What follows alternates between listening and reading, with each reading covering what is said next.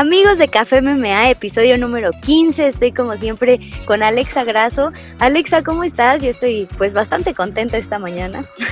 Ay, yo también, Gris, estoy muy emocionada de saber y que me cuentes de las peleas que vienen, por favor. Ya sé, oye, pero antes que nada fue tu cumpleaños, muchísimas felicidades. te, cantaría, pero, pero mejor eh, te mando un mensajito de voz Muchas gracias, qué amable, qué linda eres. Oye, ¿cómo te fue? ¿Cómo festejaste? O sea, yo sé que ahorita pues ya el pastel no aplica porque estamos cerca de la pelea, pero pues ¿cómo festejaste? ¿Cómo fue? Pues mira, la verdad es que últimamente cada, cada año ha sido en camp. Honestamente no he tenido como una fiesta de cumpleaños, ni pastel, ni nada, pero eh, está padre, ¿no? Me gusta lo que estoy haciendo, sé que vale la pena y pues ya después de la pelea es cuando sí voy a, voy a festejar con mi familia, un pastelito, las mañanitas, ya sabes, ¿no? Lo que, lo que todo mundo espera. Oye, qué padre. Eh, ojalá que después de tu pelea nos podamos eh, ver, aunque sea a la distancia, en lo que, en lo que la situación del mundo se compone un poquito. Eh, pero pues festejar, ¿no? O sea, no dejarlo pasar. Eh, la verdad a mí me gusta mucho cumplir años, entonces pienso que a todas las personas igual les gusta festejar y, y a veces no tanto. Pues a mí no creas que mucho, o sea, es como que, ay, era mi cumpleaños, vamos a festejar. No, no, porque pues, como te explico, o sea, todos los años últimamente estoy en campo y pues no, no se puede, pero, pero está padre, también son, son diferentes los cumpleaños. Oye, tenemos una edición súper especial porque tenemos un invitadazo, qué sorpresa. Ah, es cierto, tenemos un invitadazo. Sí, solo debemos una pista, ya tiene pelea, yo he sido 155, 21 de noviembre, y se va a poner eh, súper interesante. A lo mejor no es la pelea que todos los mexicanos queríamos, pero él está entusiasmado y creo que es una muy buena oportunidad para él para demostrar que está listo para ese cinturón. Ya di muchas pistas. A ver, a ver si adivinen.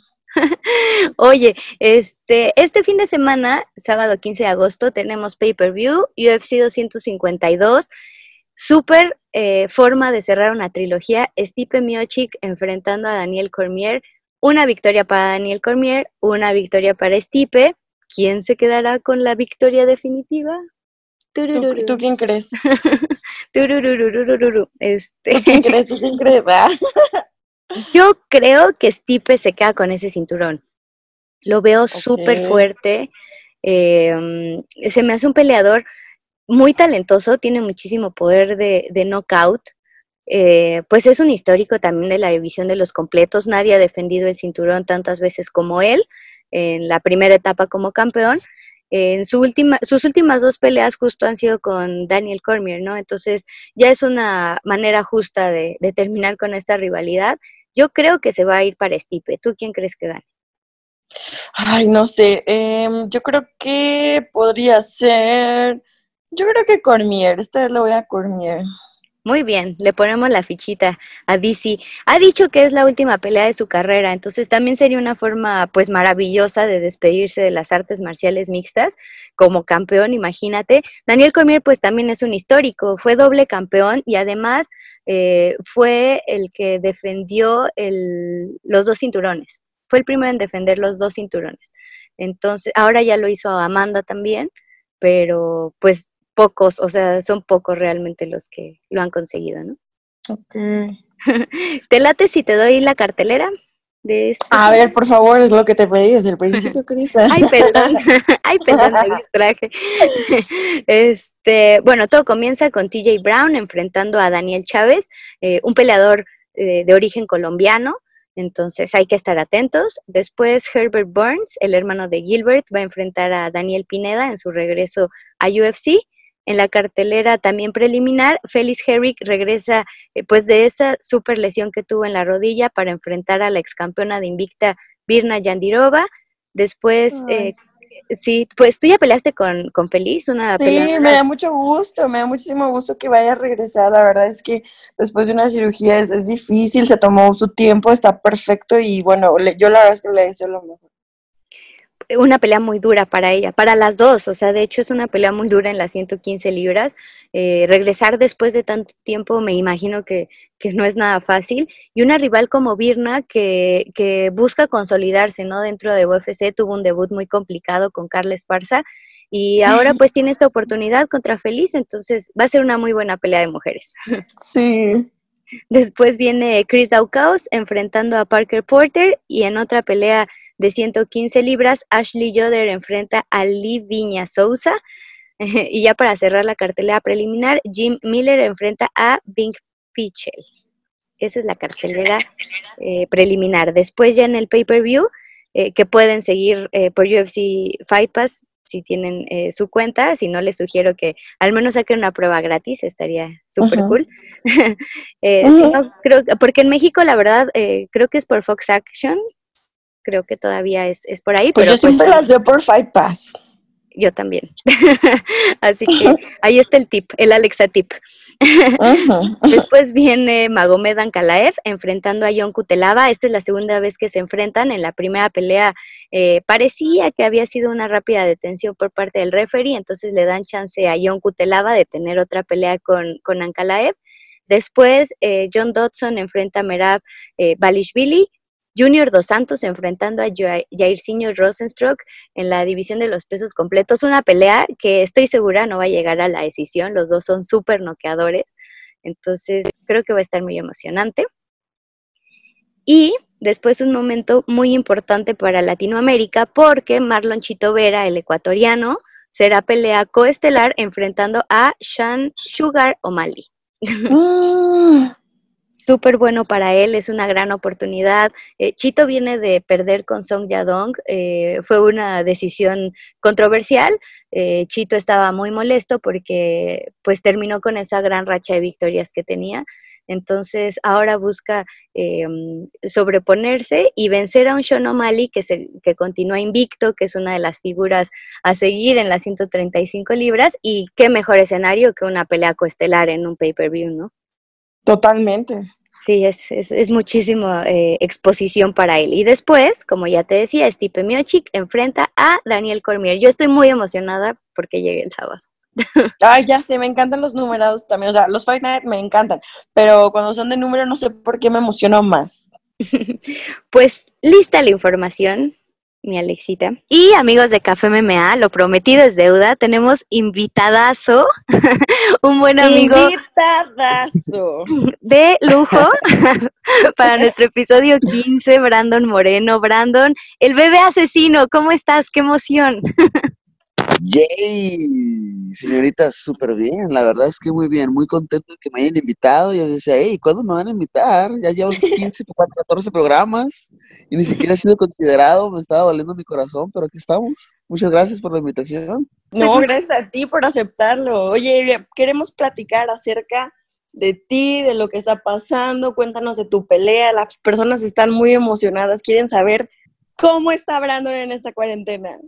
Híjole, me, no, mira, me siento muy bien, ¿no? A pesar de la cuarentena, o sea, yo creo, Alexa, tú no me vas a dejar mentir, un o sea, en esta altura de nuestra carrera, yo creo que vivimos en cuarentena, ¿no? Ni siquiera nos damos cuenta, ni siquiera nos damos cuenta porque para nosotros es bien normal, es como que yo voy al gimnasio, yo tengo a mis niñas y, y, pues yo llevaba a mis niñas bien temprano, me tenía que levantar temprano para llevarla a la escuela y de ahí ya me iba al gimnasio. Desde ahorita, nada fuera de lo de la escuela que mis niñas no están yendo, o sea, todo sigue siendo eh, relativamente igual. Claro, los fines de semana eh, cambian porque a mí me encantaba ir al cine y ahorita pues cero cine. Aquí de repente ya están abriendo uno que otro restaurante y, pues sí estamos, sí estamos yendo, pero es nada que ver, no, no es lo mismo, es como que espérate un montón, hace un montón de fila y luego come y está todo separado y no sé, la verdad es que sí tratamos de estar todos modos en, la casa y, y, es complicado por ese lado, pero no, estoy contento y, más porque pues ya, ya conseguí pelea por fin, ¿no? Después de todo este rollo. Y he ahí el tema, Brandon, de lo que queríamos eh, pues también platicar, ¿no? O sea, porque pues estábamos súper al pendiente de todo lo que sucedía con la división de 125.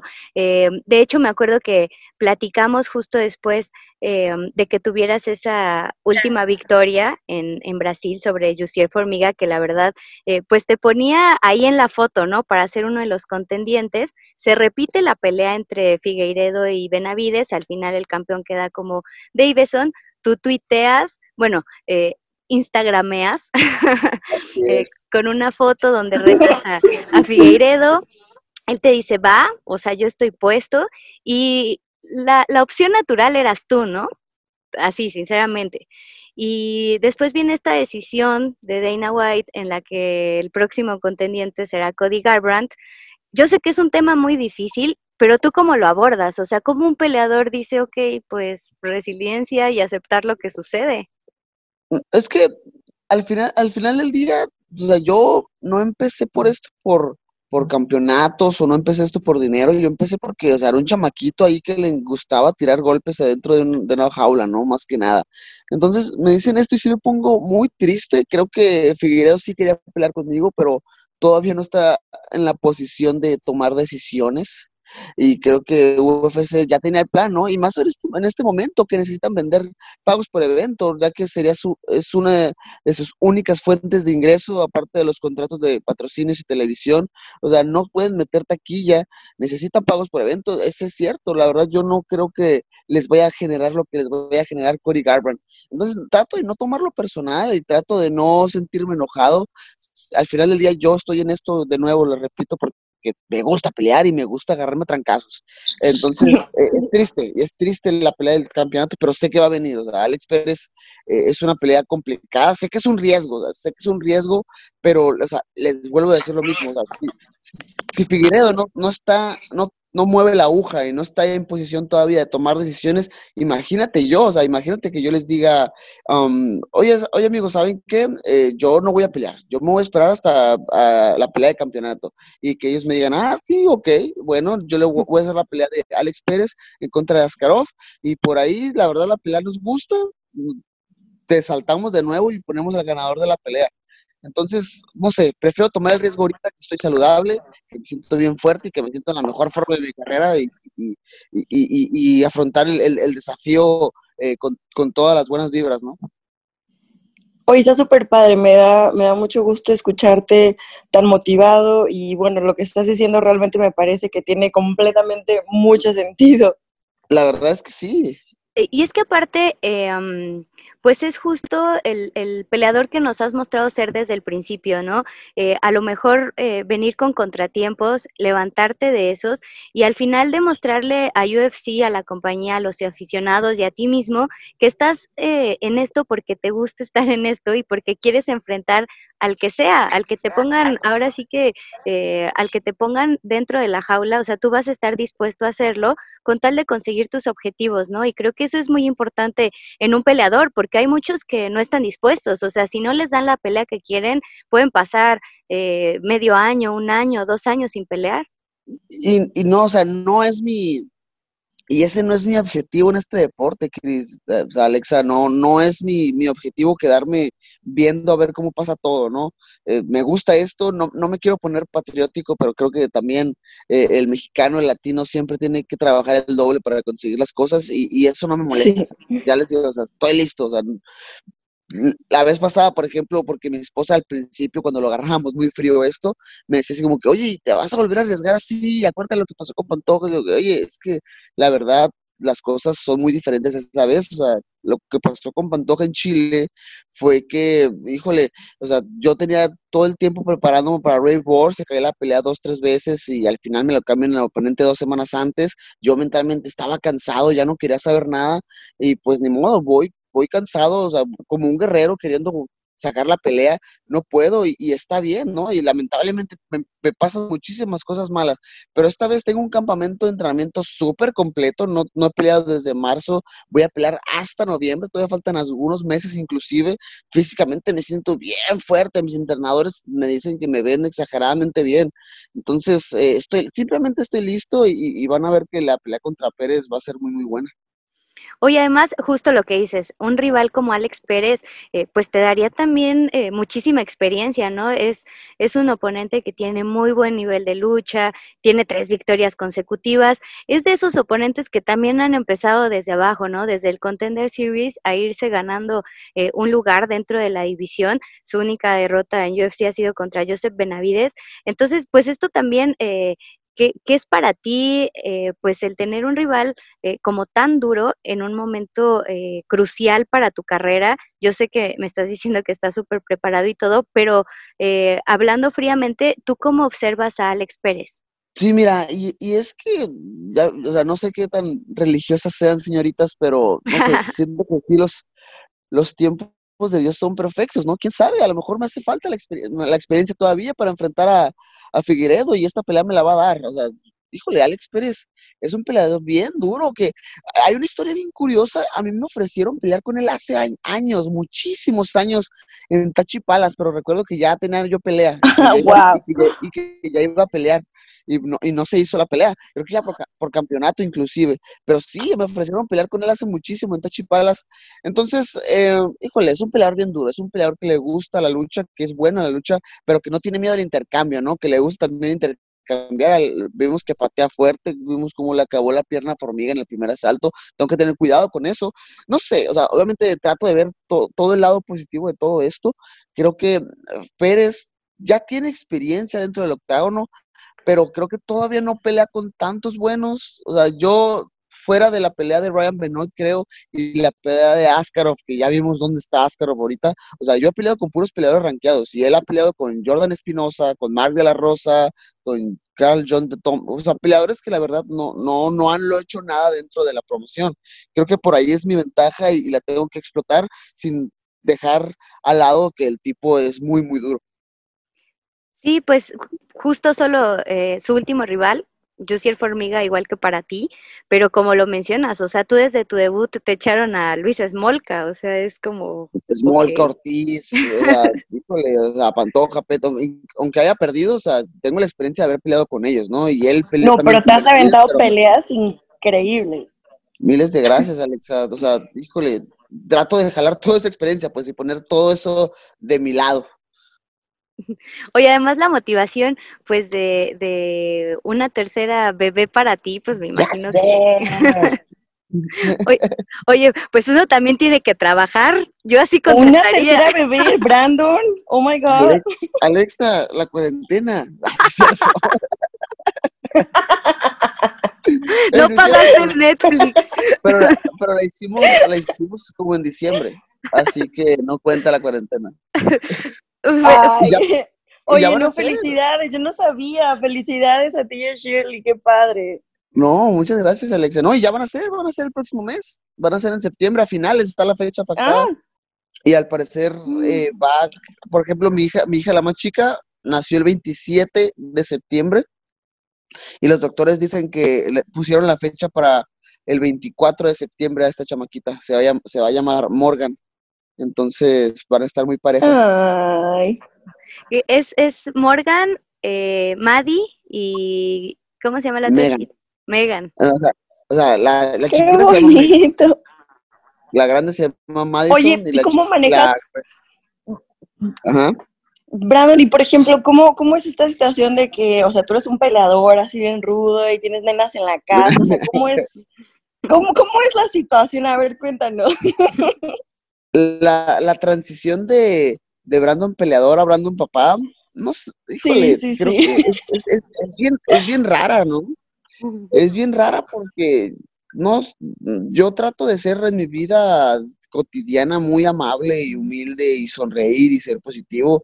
Y en el momento de que ya me pongo a entrenar o, me subo al octágono, creo que mi mente cambia y, y, eso me ha ayudado mucho en mis últimos sí, combates trato de matar al cabrón que tengo enfrente, eh, pero no sé, trato de llevar toda esa buena vibra que llevo abajo del octágono a mi, a mi familia, a mis, a mis hijas. O sea, a veces sí está difícil, a veces sí está difícil porque llego del gimnasio, o sea, yo, yo llego tan tarde realmente al gimnasio, a mi casa, llego más o menos como 6, 7 de la tarde, pero o sea, la verdad es que sí llego muy cansado, ¿no? Hay días que yo sí le digo eh, que me dé break a, a, mi hija, la más grande, le digo, hey, la neta, hoy sí, perdón, hoy sí estoy muy cansado, pero obviamente trato de convivir eh, con ellas, ¿no? A, la, a, la, manera que se pueda, a veces, no sé, viendo una película o viendo unas caricaturas o jugando poquito, porque como yo llego ya, ya tarde, ya no, ya no hay luz en, en el día, entonces, pero no sé, creo que lo, hasta el momento lo he hecho bien y, trato de no poner tanto de pretexto a la familia. Hay, hay muchos que ya en el momento que tienen responsabilidades reales, eh, como que empiezan a dejar eh, las responsabilidades del, gimnasio a un lado y, gracias a Dios he podido sobrellevar eso y, seguir adelante con mi carrera y, seguir evolucionando y, seguir creciendo en el deporte. Y eso ha estado chido. Sí, sí, no, la verdad es que se nota. Qué bonita relación llevan con tu familia. Thank you very much. Oye, Brandon, em, y luego esta faceta que tienes también de analista, de comentarista dentro de UFC Español, em, a mí me ha impresionado mucho como ver la evolución eh, que has tenido justo desde que debutaste dentro de UFC, desde que antes, o sea, justo antes yo me acuerdo que una vez me tocó hacer una, una cobertura ahí en Entram, yo te conocí, no te has de acordar de mí, pero yo te conocí, este, creo que fue como por 2014 que me tocó ir, porque era cuando iban a debutar todos los mexicanos. Estaba, iba, estaba por debutar Teco, estaba por debutar este Henry, eh, pues varios ahí dentro, ¿no? Estaba Fito también por ahí en Tijuana.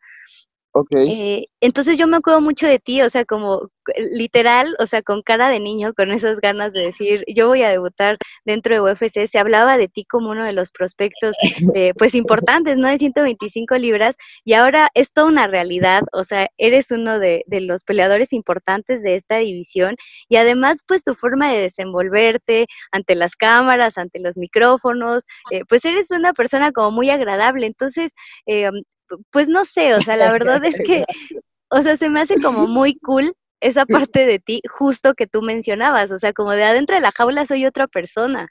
O sea, pero, pero pues sí es como, como tener esa doble personalidad, ¿no? Del Brandon eh, súper aguerrido, agresivo y todo dentro del octágono, pero afuera pues eres todo cool y todo así. Sí. Con cara de bebé. literal, literal. 2014, o sea, no me acuerdo qué hace ayer. O sea, ¿quieres que me acuerdo de 2014? No, no, no. yo, yo sí me acuerdo. o sea, híjole, sí, no sé, o sea, simplemente yo cuando inicié, o sea, porque si es 2014 ya tenía algunos añitos entrenando, o sea, ya, ya tenía como profesional, como híjole, yo debuté en 2000, tres años más o menos, yo debuté en 2011 como profesional. Eh, o sea, simplemente me enganché, decidí que esto es lo que quería hacer de mi vida. Cuando regresé, antes de entrar al programa de desarrollo de, UFC, eh, yo estaba buscando una universidad para estudiar nutrición, iba a empezar a estudiar nutrición, pero en eso me, me hablan y me voy para allá. Para mí fueron cinco meses en total los que me quedé allá en Nuevo México y ya cuando regreso, no sé, simplemente tomo la decisión de echar toda la carne al asador y, y eh, meterle todo a, la carrera en, este deporte, ¿no? O sea, en las artes marciales mixtas, o sea, híjole, he tenido muchísimo apoyo, he tenido mucha, mucha ayuda, pero gracias a Dios las cosas se dieron y las cosas resultaron, ¿no?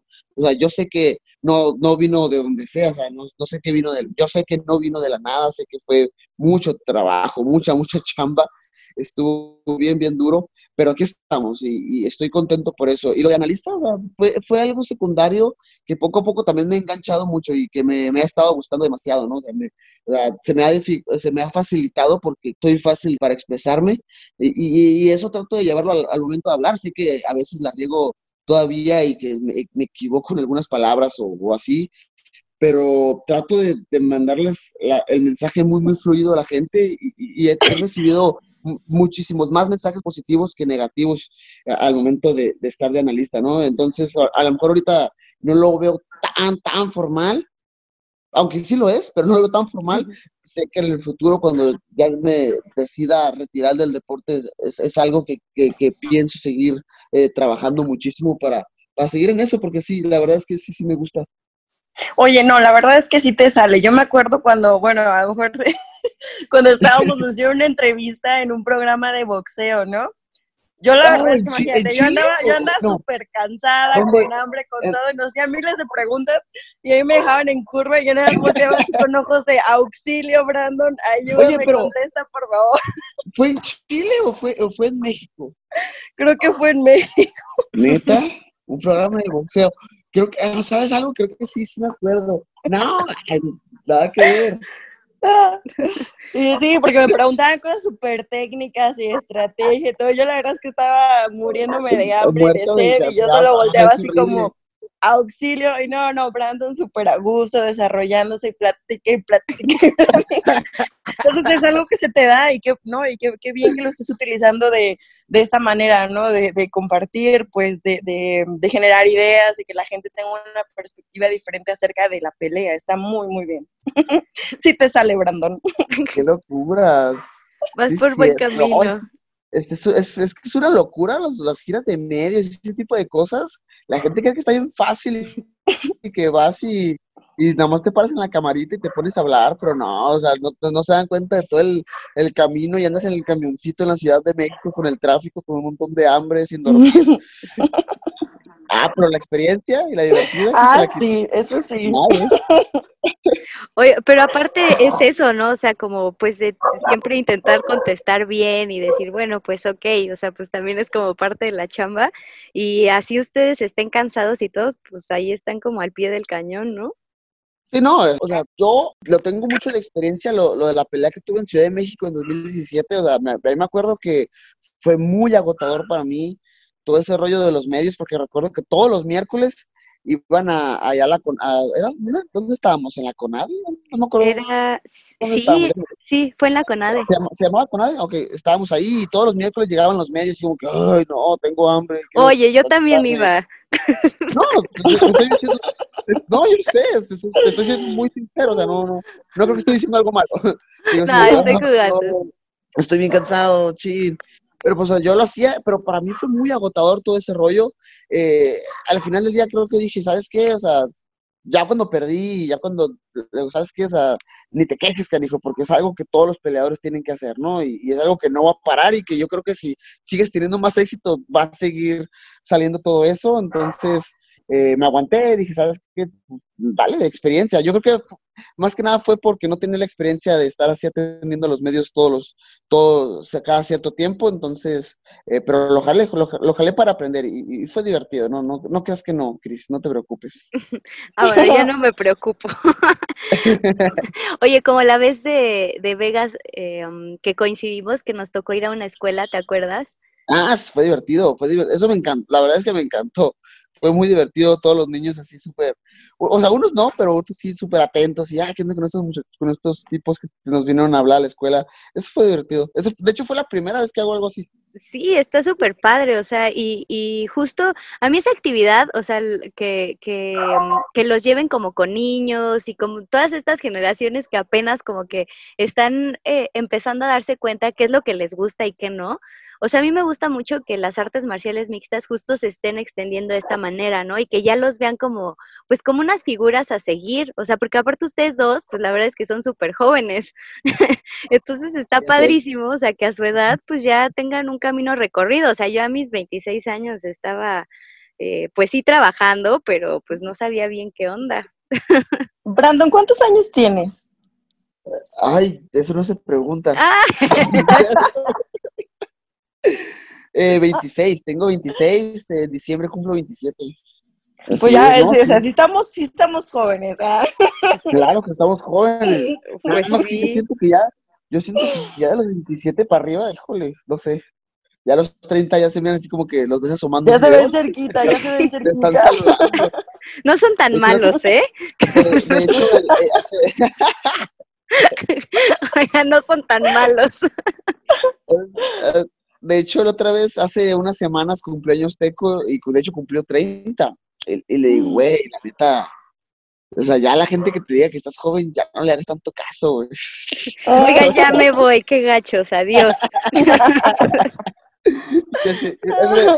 él, me decía así como que, ah, ya sé, carnal, ni modo, así es. Pero no, de hecho yo ya quiero tener 30, siento que si pudiera que plantarme en 33, para mí, en 35, yo lo diría, yo ahí me quedaría toda mi vida. Ay, todavía ni los compro esperando. yo los quiero, yo los quiero, siento que 35. para una atleta es el momento, o sea, es lo chido. Ah, es, es como la edad prime, así chida. Sí, sí, yo, yo siento que ah, sí. ah, ya entre 29, no es cierto, creo que 35 me fui muy lejos, pero sí desde 29 a 33 creo que es la edad chidísima como... para pelador. Ah, ya, estás, okay. o sea, ya, ya, estás al 100 con tu fuerza, sí. ya estás al 100 físicamente, mentalmente tienes experiencia, eres más maduro, creo que esa es la edad. Ok. Tienes más dinerito. Tienes dinerito, ya generaste, ya puedes comprar más juguetes, más funcos para, para agregar Más legos. Más legos, claro. Oye, Brandon, ¿y, y, ¿y, dónde vas a hacer este camp para esta próxima pelea? ¿En, en Entram? Yo, es muy probable que sí, no, no me veo yéndome en este momento. No sé, mira, antes me enfocaba mucho en, en, salir y, y, viajar y entrenar con, con, con, gente dura, con gente de experiencia.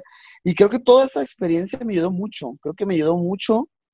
Eh, pero ahorita creo que estar en mi, estar en mi, en, mi hogar, estar en mi ciudad, estar en mi gimnasio, me está ayudando muchísimo más. Creo que los, los entrenadores están 100% enfocados en mí. O sea, Raúl está nada más manopleándome a mí, está viéndome cómo entreno. Mi entrenador de box que tengo con él ya desde 2018 eh, está específicamente entrenándome, viendo las las peleas del otro tipo. De hecho, ayer le conté ya de la pelea y me dice, ah, ok, ya para ponerme a estudiarlo. Entonces, está 100% concentrado en mí. Andy Caballero, mi, mi coach de acondicionamiento, también enfocado 100% en mí.